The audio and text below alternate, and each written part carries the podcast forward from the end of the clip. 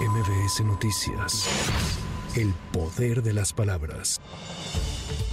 En Culiacán, Sinaloa, elementos de la Guardia Nacional capturaron a Néstor Isidro Pérez Salas, alias El Nini, identificado como líder de las Fuerzas Especiales de los Chapitos. Cabe señalar que autoridades de Estados Unidos ofrecían una recompensa de 3 millones de dólares por información que permitiera su detención. Pérez Salas fue trasladado a la Fiscalía Especializada en Materia de Delincuencia Organizada de la Fiscalía General de la República en la Ciudad de México.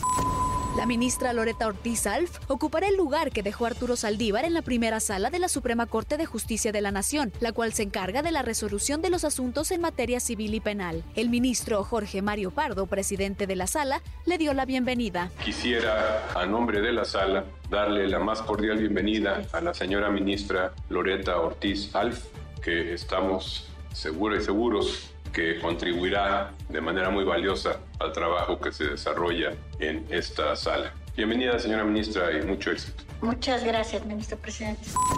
La secretaria de Salud de la Ciudad de México, Oliva López, descartó que este año haya bajado la vacunación contra COVID-19 debido a que solo hubo disponibilidad de la vacuna cubana Abdala. En ese sentido, la funcionaria explicó que se han aplicado más de medio millón de dosis de esa vacuna como refuerzo. En tanto, la Comisión Federal para la Protección contra Riesgos Sanitarios informó que el próximo 29 de noviembre emitirá una resolución definitiva sobre la autorización a empresas para la venta de la vacuna contra COVID-19 en nuestro país. Cabe recordar que los laboratorios de Pfizer y Moderna son los que solicitaron el registro.